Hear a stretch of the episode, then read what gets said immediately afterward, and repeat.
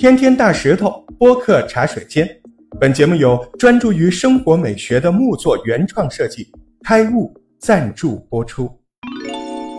Hello，您好，我是大石头。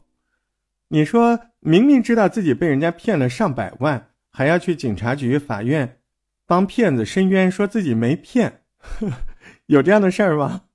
我脑壳坏掉了吗？你别说，还真有这个事儿。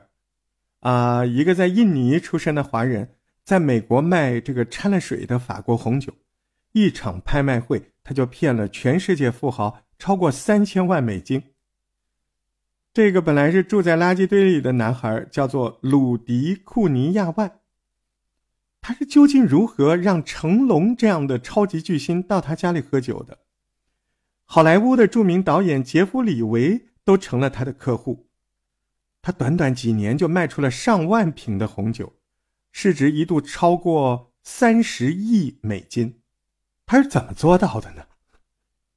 这故事到底说明是有钱人好骗，还是这个人骗术太高，确实真假难辨？而且哈，最离奇的是什么呢？是事情败露了，证据也确凿，锒铛都入了狱了，那些个被骗的富豪还想方设法帮他洗白，要把他从牢里捞出来呢。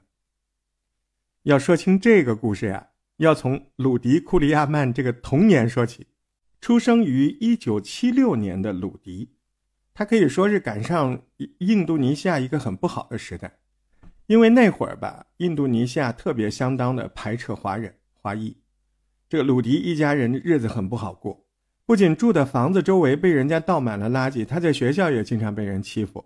不久之后，没办法，住不下去了，全家就想办法。移民到了哪儿呢？美国。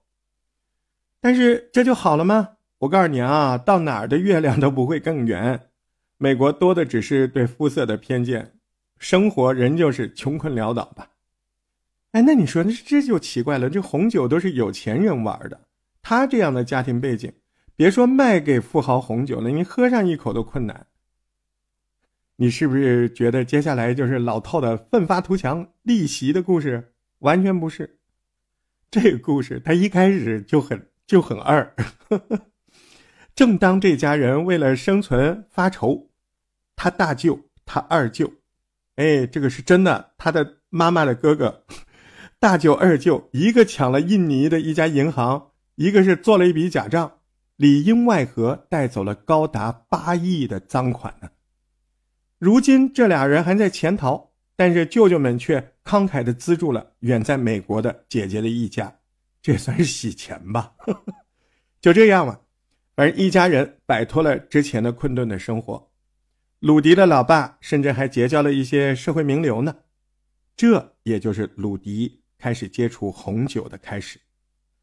二零零一年，在爸爸的一场生日宴会上，鲁迪就尝到了一瓶被称为“美国酒王”的加州葡萄酒。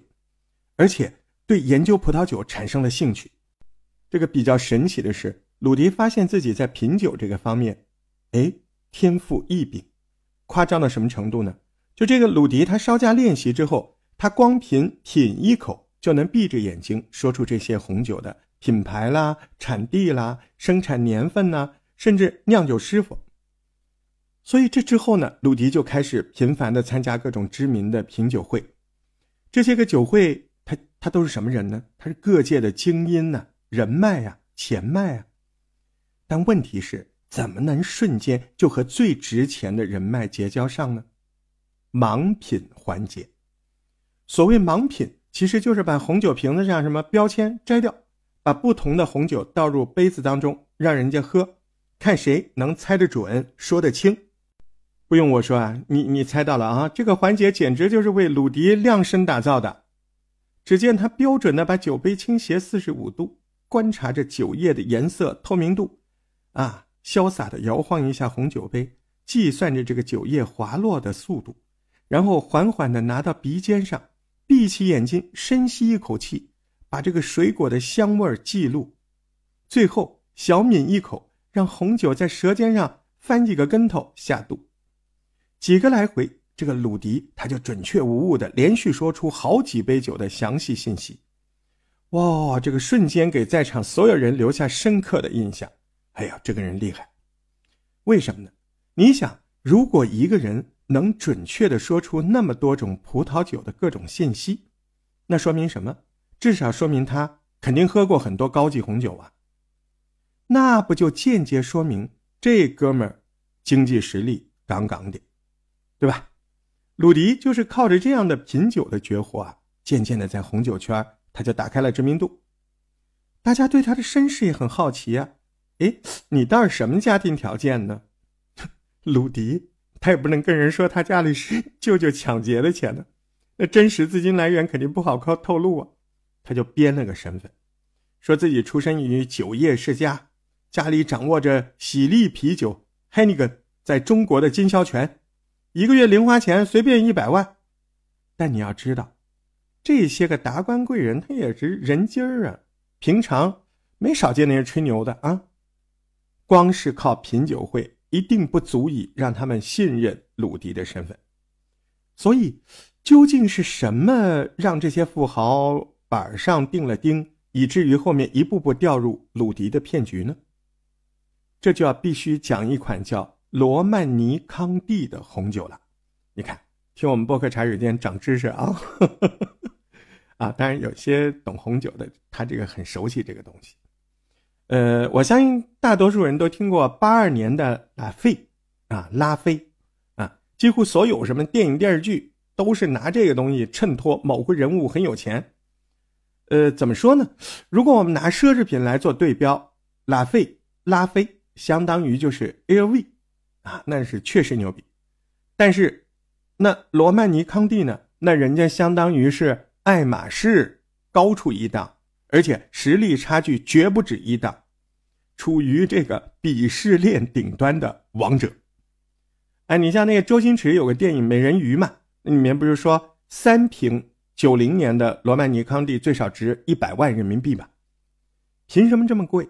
首先，人家出身好，所谓世界红酒看法国，法国红酒看看哪？看勃艮第嘛。罗曼尼庄园呢，是一七六零年。就开始被公认是法国勃艮第地区最顶尖的庄园。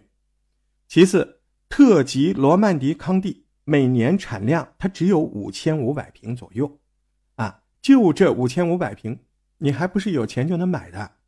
想要买到这个罗曼尼康帝，你必须得配额，这个词儿熟吧？我的妈，这跟爱马仕配货是一样一样的，这个。罗曼尼康帝呢？他这个酒庄每年会根据客户的水平、经济实力制作一个配额表，只有在这个名单上的人才有资格购买。但是你上了表格就肯定能买到吗？不，只相当于有入围资格。你还必须得买一整箱罗曼尼康帝酒庄生产的别的酒，才能买到一瓶这个特级的罗曼尼康帝。这种做法起初呢，他是好心的，是避免某些富豪把这个酒全部买断。本来呢，就量少的名酒，让真正懂酒的人，他也有更多人能够有机会买到当年份的酒啊。但是后来这事儿就变味儿了啊！从红酒圈子传开之后，那就成了地位和金钱的象征。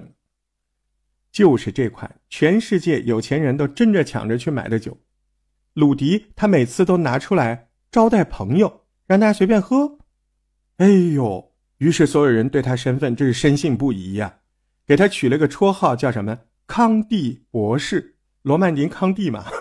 你都罗曼尼康帝拿来随便招待人，那你是康帝博士。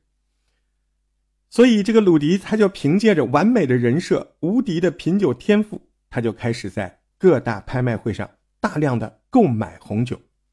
富豪们一看，哎呦，这酒连这个康帝博士都说好，这肯定没问题呀。然后呢，然后鲁迪就转转手，他就通过拍卖商将自己买来的酒再高价出售。哎，这一进一出，一来二去，全世界稀有葡萄酒的市场价格就一路高涨，单瓶的平均价格涨幅超过了百分之二十。哎，你等会儿，你等会儿。好像不对呀！你倒腾这事儿，这能算骗吗？这跟潘子嘎子干的事儿没什么区别。别急，这才哪到哪。前面说鲁迪他在各大拍卖会上都囤了一大批名酒了，其实很多酒都产自于同一个酒庄，但是年份、原料、制作手法不相同，价格差距也就特别大了。不过呢，这些酒庄都有一个共同点，他们不喜欢做瓶子，他们酒瓶子都一样的，只有标签不同。哎，于是鲁迪就利用这个特点，他靠着他自己惊人的味觉天赋，他去记住、去分析每一款名酒的特征。然后呢，将高价的红酒和低廉的红酒，有时候甚至是水，进行摇匀混合。通过这种混合得到的葡萄酒，哎，它居然跟味觉上就喝起来跟原先的几乎一模一样。这本事还是有本事哈！不得不说，这个鲁迪他是天赋异禀，手法更是巧夺天工。